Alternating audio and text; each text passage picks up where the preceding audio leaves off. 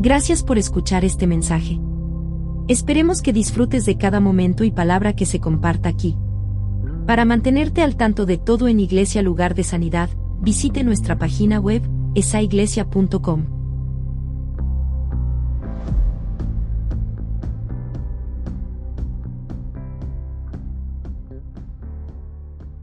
Vamos a hablar hoy día sobre la fiesta de los tabernáculos en un momento. Solamente quiero eh, animarte y recordarte sobre la pregunta, ¿por qué estoy aquí? ¿Por qué estoy yo aquí en esta casa? ¿Qué hago aquí? Bueno, somos parte de la, de, los, de la iglesia del Señor, estamos eh, reuniéndose en su nombre, como dice la palabra de Dios, no dejen de congregarse, venimos a la casa de Dios, pero cuando venimos aquí venimos con el propósito, primeramente, de darle gloria y honor a nuestro Dios. Se trata de Él. Señor es el Señor de esta casa y nosotros al cantar, al orar, al, vivir para Él, Él recibe la honra y la gloria. Pero es muy importante que uno sepa para qué está aquí, porque una cosa que eh, no se quiere uno perder es la experiencia de lo que Dios quiere hacer en tu vida también. Entonces, eh, ahora que entramos en este tiempo de la palabra de Dios, es muy importante que tú estés oyendo bien, porque es probable que si te descuidas, si te distraes, puedes perder una frase que probablemente va a cambiar tu vida. Eso puede pasar. Han habido frases que yo he oído que cambiaron totalmente mi momento, mi situación, para bien.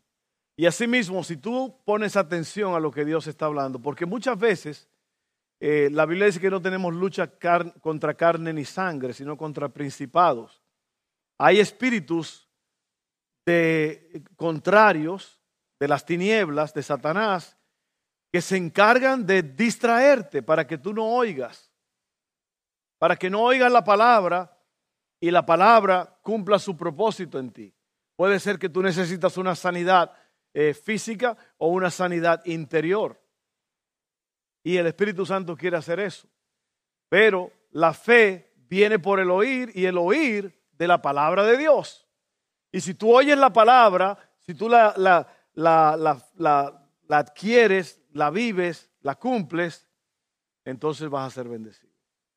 Vas a ser bendecido al máximo. Así que quería recordarte eso. Pon mucha atención a lo que estamos hablando Hoy día vamos a hablar sobre la fiesta de los tabernáculos. La palabra tabernáculo quiere decir una casita, una tienda. Eh, en, el, en el desierto, el Señor estableció en el pueblo de Israel el tabernáculo donde era, que era el lugar donde él iba a habitar. Y allí estaban los sacerdotes y allí se hacían los sacrificios. Era una tienda de campaña en el desierto. Y esa gran tienda de campaña, que era como el templo básicamente, estaba rodeado de miles y miles de pequeñas tiendas, tiendas, casitas, donde la gente vivía. El concepto es que un tabernáculo quiere decir un lugar para habitar, un lugar para vivir. Y Dios estableció esta fiesta y hemos hablado de que las fiestas fueron establecidas eh, para reflexionar, para celebrar y para esperar. O sea, celebramos lo que Dios ha hecho, estamos reflexionando en lo que Dios está haciendo y estamos esperando lo que Dios está por hacer. Eso es grande. Eso es maravilloso. Entonces, recuerda las fiestas que hemos hablado en estas últimas ¿Cuántos de ustedes han visto las fiestas patronales de los pueblos? ¿Cuántos han estado en eso? ¿Han participado? Bueno, cada fiesta de esas, si usted le busca, tiene una historia, por qué se celebra. Eh, diferentes, muchas son religiosas, otras son culturales, pero lo que Dios hace es, a través de la historia, en Israel, Él les da estas fiestas para que el pueblo no se olvide.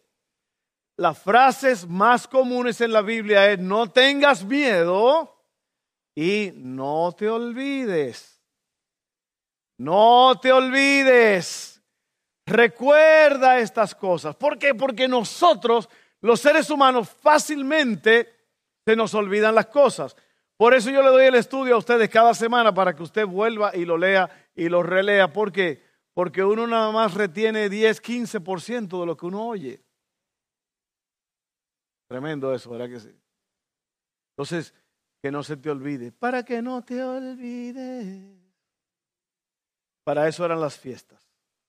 Para establecer un patrón de celebración, para recordar quién es Dios, lo que Él ha hecho, lo que está haciendo y lo que hará. Tremendo, ¿verdad? Entonces todas estas fiestas eh, representan algo y todas, todas las fiestas representan lo que el Padre está haciendo a través del Espíritu Santo y todo es para darle gloria al Señor Jesús. La Pascua señala la muerte de Jesús. la, fiesta de los primeros frutos nos señala, nos lleva a la resurrección de Jesús, hemos hablado de eso. La, la fiesta de Pentecostés es la era, la etapa de la iglesia. Y la semana pasada hablamos sobre la fiesta de las trompetas, que nos anuncia la venida de Cristo por su iglesia. Cristo viene pronto. Hay que estar preparados. Hay que estar listos. Él dijo que Él va a venir como un ladrón en la noche, cuando nadie lo está esperando. Así que hay que estar preparado. Esta es una de las cosas raras de este evento de la venida del Señor, es que viene cuando nadie sabe. Amén. Entonces, hoy vamos a estar hablando sobre la fiesta de los tabernáculos. ¿Dónde comenzó? Te lo voy a leer ahora mismo. En Levítico 23, 3 al 36. Dice, el Señor habló a Moisés diciendo, habla, te diste cuenta que dice, el Señor habló a Moisés, porque es establecido por Dios. El Señor habló a Moisés diciendo, habla a los hijos de Israel y diles que el día 15 de este mes séptimo será la fiesta de los tabernáculos celebrada al Señor.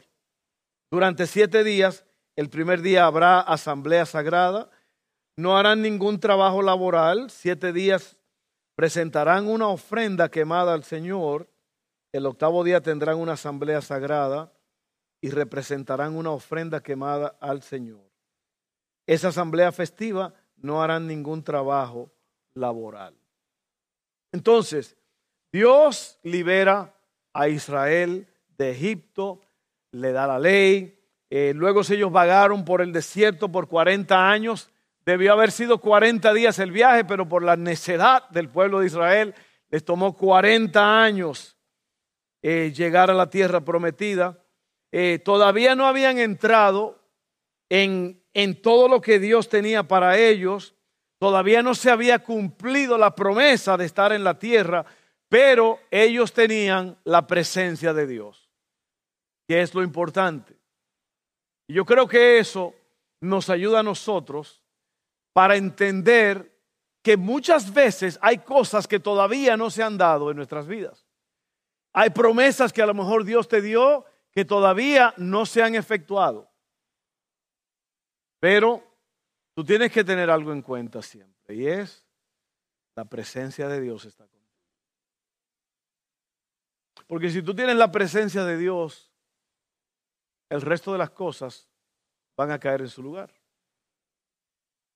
Yo quiero hacer hincapié en eso, muy importante. Muchas veces nos concentramos, una de las cosas que el enemigo hace muchas veces es hacerte olvidar del 99% de las cosas que tú tienes y concentrarte en una cosa que a lo mejor tú no tienes. Y no es que no la tienes porque no tienes que tenerla, es porque a lo mejor no la necesitas.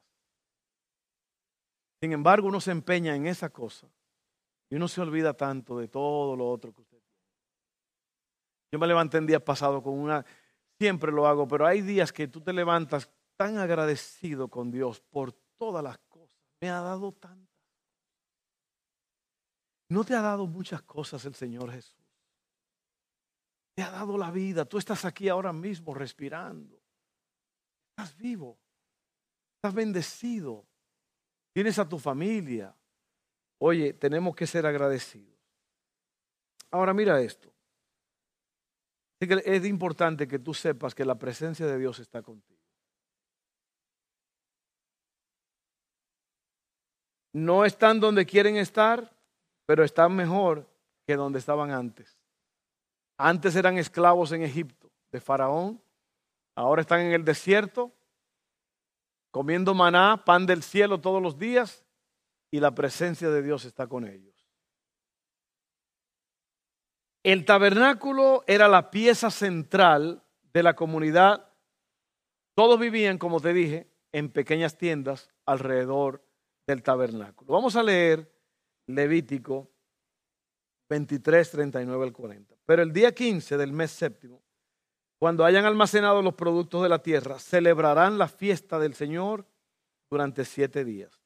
El primer día será una fiesta sabática y el octavo día será una fiesta sabática. El primer día tomarán para ustedes fruto de árboles hermosos, ramas de palmeras, ramas de árboles frondosos y de sauce de los arroyos, y se regocijarán delante del Señor su Dios durante siete días. ¿Eh? ¿Quién dijo que los arbolitos de Navidad son del diablo? Sí, sí, sí, porque hay una generación que ahora todo es, esto es del diablo, esto es del diablo, no celebra la Navidad, que ese palo es del diablo, eso es del diablo, del diablo, del diablo, del diablo.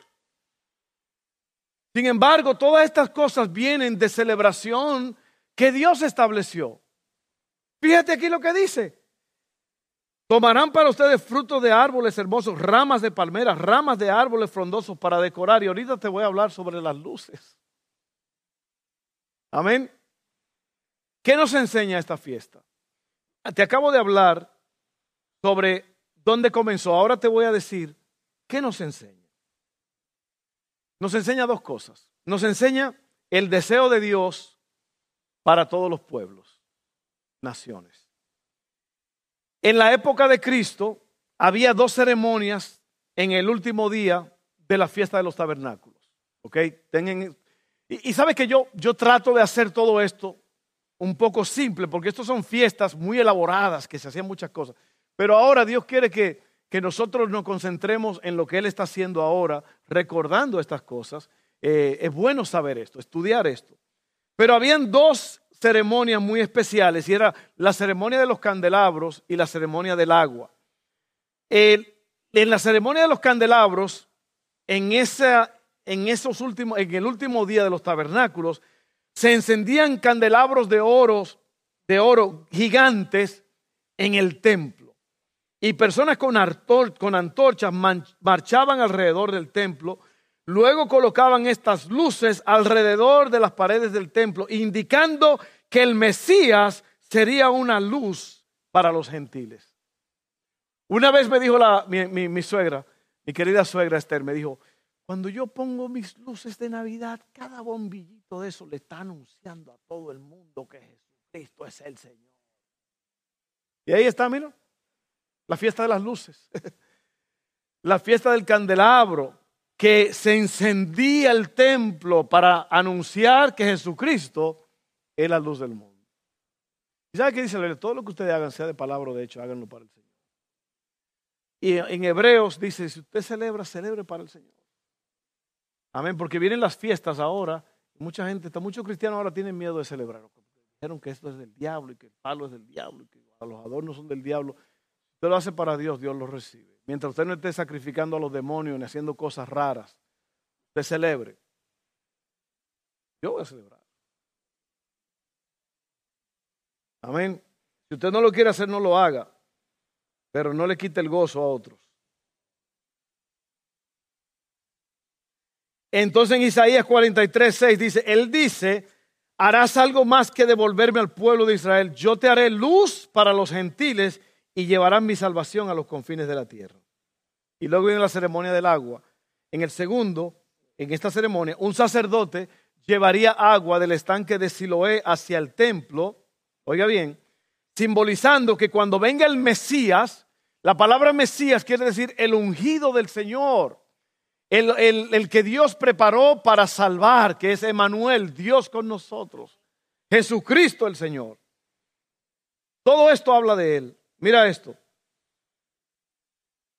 ¿Dónde estaba?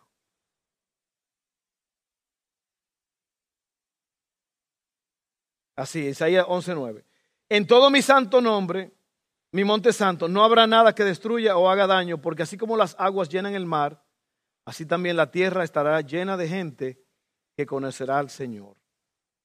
Oye bien, así como las aguas llenan el mar, así también la tierra estará llena de gente que conocerá al Señor. Por eso era el simbolismo de las aguas, de la ceremonia de las aguas. La primera ceremonia de los candelabros era para anunciar que Jesucristo es la luz del mundo. La segunda ceremonia de las aguas es para anunciar que el Señor va a llenar la tierra de gente para Él. ¿Ok? Que anunciarán el reino. Entonces, oiga bien esto, muy importante. El mensaje de hoy no va a ser muy, muy largo. Yo quiero tener tiempo para orar en el altar hoy. Eh, ¿Por qué es importante que el Evangelio llegue a los gentiles? ¿Quiénes son los gentiles? Bueno, los gentiles son los que no son israelitas, los que no son del pueblo de Israel. Y por eso la, Biblia usa este término de gentiles, judíos, israelitas. Y te lo voy a explicar rápidamente aquí. Gentil, gentil solo significa Perdón, Dios siempre ha tenido una visión global. Israel fue elegido para ser el vehículo, pero no el destino. ¿Me entiendes? O sea, el pueblo de Israel fue elegido como vehículo para traer la gloria del Señor y llevar el mensaje a, todas las naciones. El, Mesías nació en Israel, judío, Jesucristo. ¿Por qué? Porque Dios usó Israel, pero Dios, el plan de Dios es, como te dije en ese punto, es el deseo de Dios para todos los pueblos es que todos sean salvos. Todo el mundo. Y ahora hay gente que quieren ser israelitas.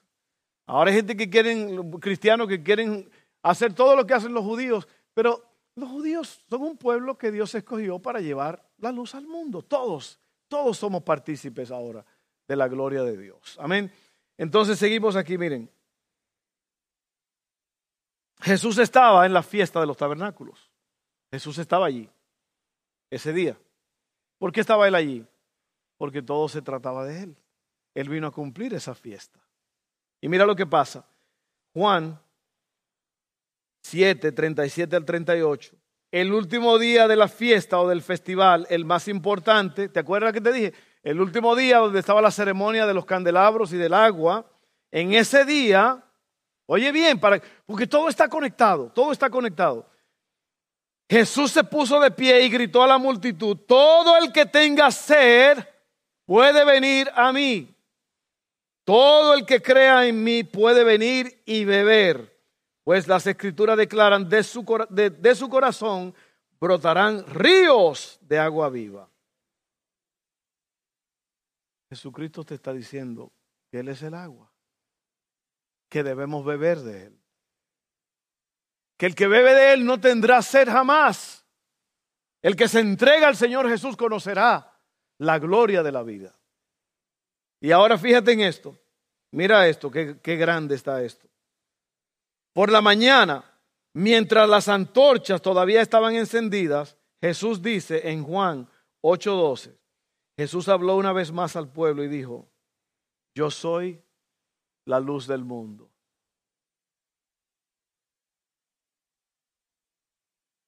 Si ustedes me siguen, no tendrán que andar en la oscuridad porque tendrán la luz que lleva a la vida. Yo espero que lo estés entendiendo. Todo habla de Él. Todo se trata de Él. Todas estas fiestas, Jesús vino a cumplirlas. Todo esto era que el Mesías iba a venir, que iba a sufrir, que iba a morir, que iba a resucitar, que iba a dar nueva vida. Todo esto y aquí Jesucristo viene hace más de dos mil años a cumplir todas estas fiestas, todas estas profecías fueron cumplidas en la persona del Señor Jesucristo. Qué tremendo está esto. Jesús estaba diciendo, yo soy el Mesías y todos son bienvenidos. Dios le, da le ha dado a la humanidad una invitación abierta. Y el punto número dos es el deseo de Dios de estar su pueblo. ¿Te acuerdas que te dije tabernáculo quiere decir la presencia, la habitación? Dios siempre ha deseado estar con su pueblo. En perfección Dios caminaba con Adán en el jardín del Edén. Dios no quiere habitar en un castillo en lo alto de una montaña. Él quiere estar con la gente, entre la gente. Ese es el deseo de Dios. Dios desea estar con su pueblo. ¿Dónde se cumple esto entonces? Todo esto, el cumplimiento. Y si usted tiene su, folleto, mi hermana lo tiene ahí, eh, usted tiene que llenar eso. Acuérdese con el, con el mensaje de hoy, llene los espacios en blanco, el, el cumplimiento hacia dónde nos señala. La fiesta de la cosecha temprana apuntaban a la primera venida de Cristo, lo que te acabo de decir. La fiesta de la mitad de la cosecha apuntaba a la era de la iglesia. La fiesta de la última cosecha nos señala la segunda venida de Cristo. Los tabernáculos representan el reino venidero. Entonces, aquí voy a cerrar ya. Lisset dijo algo mientras estaba cantando, que hay veces que hay un concepto a lo mejor que no se entiende. Y yo creo que una de las cosas más difíciles para un pastor o para alguien que está representando o dando un mensaje es llevar el mensaje como Dios quiere que se lleve. En el capítulo 6 de Hebreos, el autor de Hebreos tiene un, un problema con, los, con la persona a la que le está escribiendo que dice, eh, sobre esto que estamos hablando hay mucho más que decir, pero el problema es que ustedes se han hecho tardos para oír. Ustedes, así mismo, dice, lo que le entra por un oído, le sale por el otro. ¿Por qué? Porque la mayoría de la gente no estudia la palabra de Dios. La mayoría de los cristianos no sabe. ¿Sabes lo que dice la Biblia? Entonces imagínate, si nosotros somos, si no entendemos el concepto, ¿dónde vamos a parar? Y, estas fiestas, yo, no quiero, a lo mejor tú estás aquí ahora mismo y a lo mejor tú estás un poco confundido por algunos términos. Bueno, la hoja que tú tienes, llévatela y léela, estudiala. Dile al Espíritu Santo que te muestre qué es lo que significan estas cosas. Yo tengo aquí 20, 25 minutos para tratar de darte esto, pero tú tienes que prolongar el conocimiento. Tú tienes que estudiar. Tú tienes que buscar a Dios. Tú no puedes esperar que una hora y media aquí va a resolver todo el conocimiento que tú necesitas. Esto es mojarse los pies. Tú tienes que profundizarte en las cosas de Dios. Amén, tienes que hacerlo. El pastor no te puede dar con una cucharita la comidita toda la semana. No, no, lo que hablamos aquí es una celebración general. Tú tienes que comer. Tienes que alimentarte. Tú tienes que buscar la palabra de Dios todos los días. Los tabernáculos representan la cosecha final cuando todas las naciones compartirán el gozo y las bendiciones del reino de Dios. El reino incluye a la iglesia, pero es más que solo la iglesia. Cristo gobernando y reinando en la tierra desde Israel. Jesús no solamente viene a reinar, sino que viene a estar con nosotros. Amén. Mucha gente hoy día como que no, no quiere oír mucho de la venida de Cristo. Y al final de Apocalipsis dice la, la Biblia, el Espíritu y la iglesia dicen, ven Señor, ven. La iglesia, la novia, está esperando al novio. ¿Y sabe por qué la gente mucho no quiere la venida de Cristo? Porque quieren seguir aquí en la tierra disfrutando de las cosas. Mire, en esta tierra todas las cosas son pasajeras. Todo lo que está a tu lado ahora mismo, todo lo que tú ves y conoces, un día ya no va a estar. Un día no va a estar. Y lo único que va a permanecer, permanecer es la gloria del Señor, la presencia del Señor, la iglesia del Señor y los que hicieron la voluntad del Señor. Amén. Así que ame la venida de Cristo. Este mundo, dice el canto, ¿se acuerda? No puede ser, no puede el mundo ser mi hogar. En gloria tengo mi mansión. Amén. Así que vamos a leer estos dos versos y terminamos. Apocalipsis 26 dice, benditos y santos son aquellos que forman parte de la primera resurrección, porque la segunda muerte no tiene ningún poder sobre ellos, sino que serán sacerdotes de Dios y de Cristo, y reinarán con él durante mil años. Los, los tabernáculos muestran lo temporal, pero eventualmente tendremos nuestro hogar permanente con Dios. Amén. Y allí habla de la segunda muerte, que no le afectará. La primera muerte es la primera, la, muerte del cuerpo, cuando una persona abandona este mundo. La segunda muerte es separación de Dios. Oiga bien, si usted se muere en la primera muerte, si usted se muere y usted se muere sin Cristo, usted va a experimentar la segunda muerte, que es separación de Dios por toda la eternidad. Y allí ya no hay nada, ninguna oración, ningún sacrificio, nada. En el libro de Hebreos dice, está establecido que el hombre muera una vez y después de esto el juicio. Así que hermano, mire, una de las cosas que, por eso le dije hace un rato, que hay que entender el concepto. Si usted viene aquí, usted tiene que estar atento y tiene que oír, porque Dios nos ha dado la salvación. Pero si nosotros estamos jugando juegos con eso, si no nos hacemos los locos, nos interesamos más en otras cosas que Cristo, que el reino, entonces nosotros vamos a, a morir sin Cristo. Amén.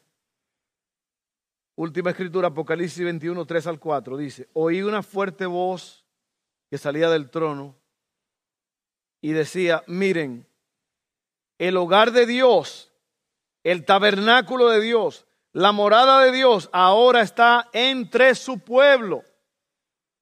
Él vivirá con ellos y ellos serán su pueblo.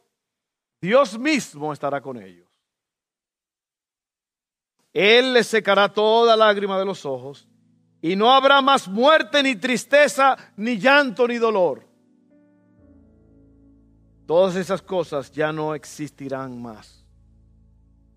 Y esa es la gloria de Dios, la gloria del reino, la vida al máximo que Dios ahora va a estar con nosotros. Un día no muy lejano. Lo que tú por eso hermano es que tú tienes que estar preparado. La vida, la vida es un constante estado de preparación para ver al Señor un día. Por eso es que esfuérzate en que todo lo que tú hagas, sea de palabra o de hecho, tu familia, tu carrera, tu pareja, lo que sea, todo tiene que estar encaminado, alineado con el Señor. Porque todo es una preparación. Mira, la vida, la vida está compuesta de unos cuantos años. Unos cuantos años. Y uno se la pasa, uno se pasa la vida como buscando propósito y buscando esto y buscando. Ya el Señor nos ha dicho qué es lo que Él quiere que hagamos que vivamos para Él, que lo adoremos, que le sirvamos. Y un día, sea que usted truene, un buen mexicano, mono ya tronó fulano, tronó quiere decir que Cantinfla dijo, te juites, te juites y ni quien te detuviera. Cuando usted se, cuando usted sea que usted se vaya, o sea que Cristo venga, sus días los días suyos están contados. Y es mejor vivir en un estado... El cristiano tiene que vivir como que Cristo va a volver hoy. es? Como dice el corito, solo Dios hace al hombre feliz. La vida es nada, todo se acaba. Solo Dios hace al hombre feliz. Solo Dios hace al hombre feliz. Solo Dios hace al hombre feliz. La vida es nada, todo se acaba. Solo Dios hace al hombre feliz. Una mirada, no se crean, no. Esos son coros que seguían uno con el otro, ¿no? Pero mire, e, es una realidad. Ese corito es tan, tan sencillo, pero qué gran verdad. Tú estás aquí en esta tarde, tú crees que la felicidad es en un trago, en una relación, en un nuevo trabajo, en esto, aquello. Todo eso se pasa, todo eso se va. Es más, mira, una, una, pequeña bacteria puede consumir tu vida y ponerte en una cama el resto de tu vida. Por eso es que es mejor estar aferrado, anclado, agarrado a Cristo. Porque ahí sí hay. La vida es una prueba. Tú estás aquí para ver dónde tú, esta vida determina dónde tú vas a pasar la eternidad. Es un salón de clases. Esta vida es un examen. Bueno, vamos a orar. Padre, gracias por esta tarde. Gracias porque el tabernáculo ya no será una tiendita de campaña en el desierto o un templo como este, sino que tú mismo estarás con tu pueblo. Tú vas a reinar con nosotros, nosotros contigo. Gracias por eso, Señor. Nos equipamos con ese pensamiento ahora mismo y te decimos, Señor, ven pronto. Señor, ayúdanos, prepáranos para tu venida. Gracias porque así será. En el nombre de Jesús. Amén, amén. Voy a hacer una oración ahora para que usted, si usted está aquí, usted no ha arreglado el asunto con Dios de la salvación Hubo un hombre llamado Nicodemo, que era un líder de los judíos. Vino a Jesús de noche escondido y le dijo, rabí o maestro, sabemos que tú vienes de Dios porque nadie puede hacer estas señales que tú haces a menos que Dios esté con él. Y el Señor le dijo, básicamente todo eso está bien, Nicodemo, pero mira, tú tienes que nacer de nuevo. Y el Señor, el, Nicodemo le dice, ¿qué quiere decir eso? Que tengo que volver al vientre de mi madre. Y Jesús le dice, tú eres maestro y tú no sabes esto. Nacer del agua y del espíritu, dijo él. Ve, el agua es la purificación de los pecados. Y el espíritu es el que trae convicción. El espíritu es el que, dice que nadie puede decir Señor, Señor al Señor si no es por el Espíritu Santo. El Espíritu Santo es el que te muestra quién es el Señor. Los que están aquí que son convertidos a Cristo, usted se convirtió a Cristo porque el Espíritu Santo le dijo y le habló y le dijo, mira, ahí está el Señor, sírvele a Él. Y tú obedeciste y hoy estás sirviéndole a Dios. Fue por el Espíritu Santo. Así que la conocer a Dios no es algo que te hicieron un chorrito de agua que te echaron en la cabeza cuando tú eras niño. Eso no resuelve el problema del pecado. El problema del pecado lo resuelve un reconocimiento de parte tuya de que tú entiendes que la única salvación la da el Padre por lo que hizo su, Hijo Cristo Jesús. Y tú tienes que aceptar lo que Jesús hizo con tu boca, confesarlo y creerlo con el corazón, y tú entonces ahora comienzas una nueva vida. Ese es el nuevo nacimiento. Y a mí me gustaría muchísimo que si tú no has hecho esa decisión, tú, tú la hagas ahora. O si tú la hiciste y tú estuviste descarriado, la última parte del libro de Santiago dice que hay una bendición muy grande para los que hacen que los que se extraviaron vuelvan a encontrar el camino. Así que vamos a orar ahora mismo. Yo quiero que tú ores conmigo. Y mira, estoy más serio ahora mismo que un ataque al corazón. Si tú estás aquí, mi hermano, mi hermana, amiga, querida, y tú no has hecho la paz con Dios, ahora es el momento de hacerlo. La semana pasada, hace dos, tres semanas, un amigo de aquí de la casa, un hermano de la casa, estaba pescando con otros dos amigos y estaban acercándose a, yo creo que dije esta historia, pero la vuelvo a repetir porque eh, eh, eso indica lo rápido que, pescando, gozando, habían estado cocinando ese día y habían celebrado y todo, y ya venían entrando ya para traer los pescados y todo, y chocaron contra unas rocas, y uno de ellos salió volando, el que venía manejando, y en un segundo perdió la vida. En un segundo. Ve, ¿qué pensaba ese hombre? Lo menos que él pensaba era que en ese instante él se iba a ir de este mundo. Yo no sé si él estaba listo. Pero, ¿sabe la ventaja que tú tienes ahora? Que tú puedes estar seguro de que estás listo.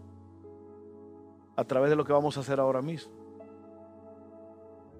Y esto es serio. Esto es serio porque mucha gente ha rechazado este momento y después va y pierde la vida y ahora están experimentando la segunda muerte. ¿Te das cuenta que es serio este asunto? Pero yo estoy aquí para decirte que en Cristo Jesús hay perdón de pecados y que el Señor ahora mismo puede hacer contigo borrón y cuenta nueva, comenzar ahora. El pasado queda atrás, no importa lo que tú hayas hecho. Dios te perdona, te lava y te hace una nueva persona. Oremos juntos, hagan conmigo esta oración todos, por favor. Padre, yo creo en Jesús, lo que Él hizo en la cruz. Yo te acepto. Perdona mis pecados. Límpiame de toda maldad. Yo me acerco a ti. Acércate tú a mí. Confieso con mi boca que Jesucristo es el Señor, que Él murió, resucitó. Yo creo eso. Lo hizo por mí me arrepiento y te acepto. Por esa confesión, yo soy salvo. Gracias, Padre, en el nombre de Jesús. Amén. Amén, amén, amén, amén. Si tú hiciste esa oración, yo te felicito. Tú acabas de aceptar la vida eterna de Dios.